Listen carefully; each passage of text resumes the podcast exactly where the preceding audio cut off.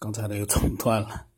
午夜将至的写的精彩的长文被我给中断了。但是呢，我们没关系，我们接着去录。我刚才的那一分多钟呢，我也把它单独作为一个部分了。呃，因为刚才接到一个电话，我现在呢，因为直接用手机录的，可能就会经常出现这样的一个情况，会突然的中断。中断了之后呢，没头没尾，所以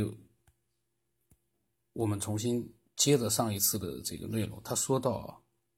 两千六百年前出现的佛教，还有两千年前出现的基督教，以及一千四百年前出现的伊斯兰教，都以不同的方式将自杀视为禁忌。还有一些小的宗教团体团体也是如此。当然，那些被称为邪教的团体除外。邪教往往会放纵，甚至于鼓励自杀行为。这些邪教可以说是潜藏在游戏里的木马病毒。虽然有了很多措施，但这些措施并不能彻底的杜绝自杀者，只能在不影响游戏正常进行的前提下，尽可能的减少自杀者。虽然他们可以通过高科技把肉体设置成不死之身来防止自杀，但是这违背了游戏规则，而且不利于游戏体验，所以并没有这么做。以上关于自杀的内容，其实在有了这些想法后。午夜将至，他说他一直感觉这种假设未免太不合逻辑，所以前几天脑中一直在思考人类的自杀行为，也回想起一些名人的自杀事件，试图在其中发现一些依据来说服他自己。结果呢，就是昨天晚上做了一个梦，梦里面的午夜将至加入了一个某个团体，所处的年代大概就是民国时期，然后不知道什么原因，这个团体里面的人啊就开始互相杀害，而且方式统一都是用刀片划破对方的喉咙，致对方死亡。就在这样的梦里，他产生了对死亡的恐惧。梦里面的他看着一个个人被划破喉咙，流出鲜血，突然就有了一种求生的欲望。在这个梦里，他没有特殊能力，不会飞，也不是大力士，他就是普通的他。一直担心会有一个刀片，一把刀片把他的喉咙割开。最后梦，最后这个梦怎么结束，他不知道。但他醒来之后，第一个想法就是。大脑的某项功能发现了不良信息，于是触发了某个警告机制，然后通过梦境试图提升他对自杀的恐惧，让他远离自杀的念头。或许真的有某种东西在监测着世间的生命体。通过这场梦，还可以得出一个结论：他们在梦里并不是永远都不觉得痛，也并不是总会拥有某个超能力。既然提到了梦，他说：“再来说说关于日有所思夜有所梦的想法。”在某个购物网站上面搜索某一个商品，网站。或者浏览器通过记录我们搜索浏览的历史记录，在我们退出该网站后浏览其他网站，仍然可以在桌面的弹窗中出现类似商品的推荐信息。这和当白天我们人类经历或者思考某件事之后，在晚上睡觉的时候仍然会梦到类似的事情所采用的方式相同。我们很有可能是被通过某种方式进行的联网，以方便对人类进行一些基础的管理。甚至于必要的时候干预我们自身的意志，通过梦境进行情绪和思想的引导，也许就是其中的管理方式之一。他说，自从去年第一次开始第一次发这个话题的内容，他都没有想到过自己会因为《西部世界》这部电电视剧而引发这么多脑洞。其实呢，现在回顾前面几次发的相关内容，还是能找到很多不合理以及前后矛盾的地方。即使是这篇内容，也在很多地方存在。依据不充分的地方，比如说最重要的一点，游戏中的玩家到底存在不存在自己的本体记忆，也就是说进入游戏之前的记忆，他的设想本来是不存在的，但是其中的一些脑洞却却又需要他们有些本体的记忆，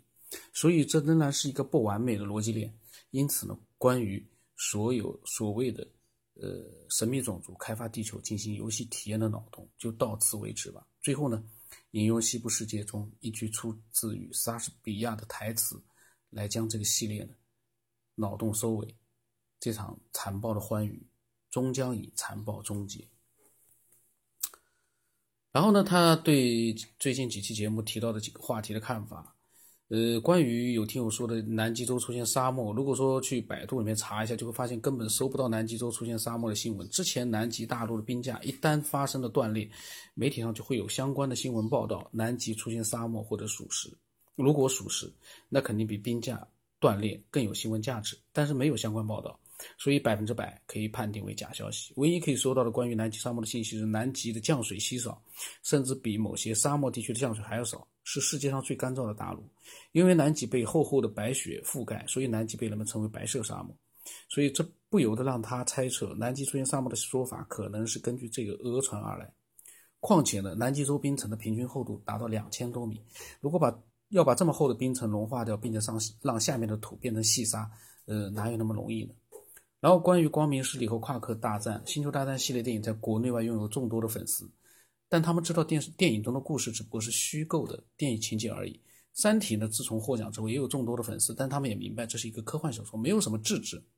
质子从外太空来到地球，阻止地球科技的发展，地球上也没有成为面壁人。虽然小说的内容引人入胜，情节丝丝入扣，逻辑合理，但是大家都知道这是虚构的。然而呢，一个仅仅在网络论坛里面四处转发的光明势力的故事，却有人将其视为真实发生的事件，或者认为它存在的发生的可能。呃，他说他想啊，如果当初刘慈欣把《三体》的故事情节精简成几千字的内容，在网络论坛里传播，而不是出版成书，那么《三体》是否就成就了另一个版本的光明势力？或者，如果把这个光明势力的故事拍成电影，或者是写成长篇小说，大家应该也就会仅仅把它当做是故事看待了吧？他觉得《星球大战》和光明势力之间只差了一部摄影机的距离。如果所有的故事都根据王阳明的。花、薛定谔的猫这些理论来认为它们存在的、发生的可能，那么灾难小说、恐怖小说还有没有人敢写了？灾难电影、恐怖电影还有没有人敢拍了呢？网络上还有一篇关于双鱼玉佩的帖子，读起来呢，看上去有理有据，还涉及到了罗布泊、彭加木、核弹实验等等。但是呢，把它当做科幻小说看看就可以了。关于九天以后这个名字的含义呢，他又提到了我这个名字了，我的微信名字是叫九天以后。他说：“起名字后的第九天应该是一个比较特殊的日子，可能是你的生日，也可能是某一个纪念日，又或者是某个节假日，也可能是九天以后你要去做某件事。最后，我想问，就他想问啊，呃，午夜将至想问，九天以后和第十天这两个名字究竟哪一个是先起出来的？这两个名字是否有因果关系？然后他又告诉我，最近节目有偶尔有重复发布的情况。”就是发过的节目，过段时间又发了一次，比如说七百一百一百七七百一十期。我现在在想啊，他的这个内容我有没有录过？我记得应该是没录过，但是我有点疑惑，也可能录过了。但不管怎么样，每一次录都有一个不不一样的感觉。那么我当时给他回复了几段语音啊，发现啊，这个文字啊，你和那个巨婴两个人啊写的都是我觉得很精彩的，都很牛的。巨婴呢？文文字没你多，那你那一次呢会发很多的文字，很牛的，非常的佩服啊！我看了你发的这个文字，就提到什么夸克之类的，我就突然在想一个问题，就这样一个很违背了就是我们正常人认知的这个事情啊，为什么有那么多人在群里面，他们都非常的相信这么样一个我们看起来我感觉很荒谬的一个这个。一个一个一个事情，哎，这个很奇怪，大家都是都是正常的人类，为什么他们会相信一些呃完全没有任何根据的东西啊？只是一个外国人呃发表了他看到了这个外星舰队啊之类的，这个很奇怪，这很有意思。你有空啊，多发点那个精彩的想法，因为你你发的这些内容啊。很可能就会影响到很多人他的一个正常的一个一个想法，可能让一些人他就会突然之间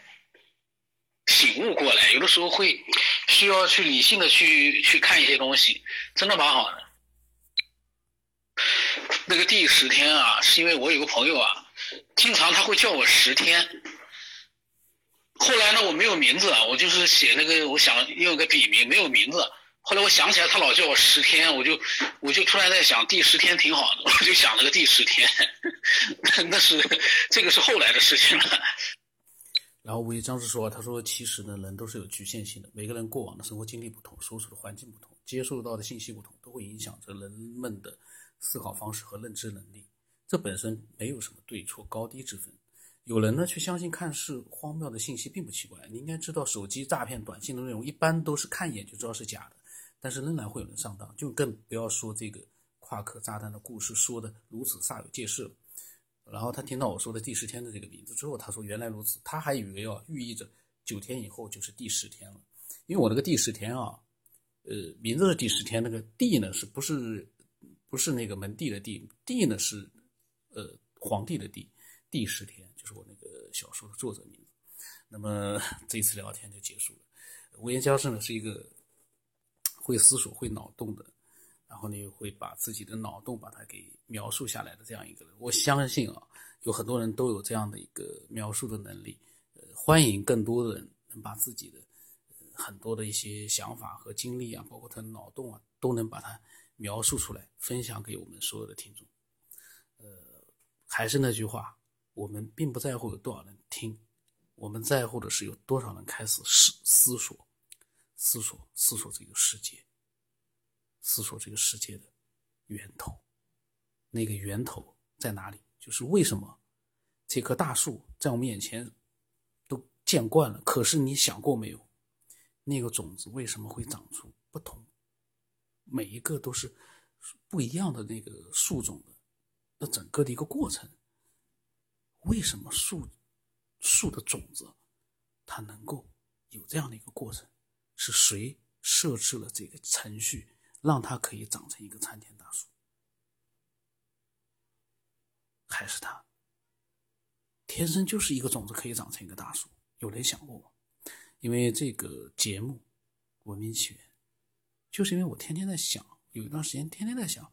为什么种子可以长成大树呢？为什么那个过程，整个的一个过程？行云流水，很自然。但是为什么呢？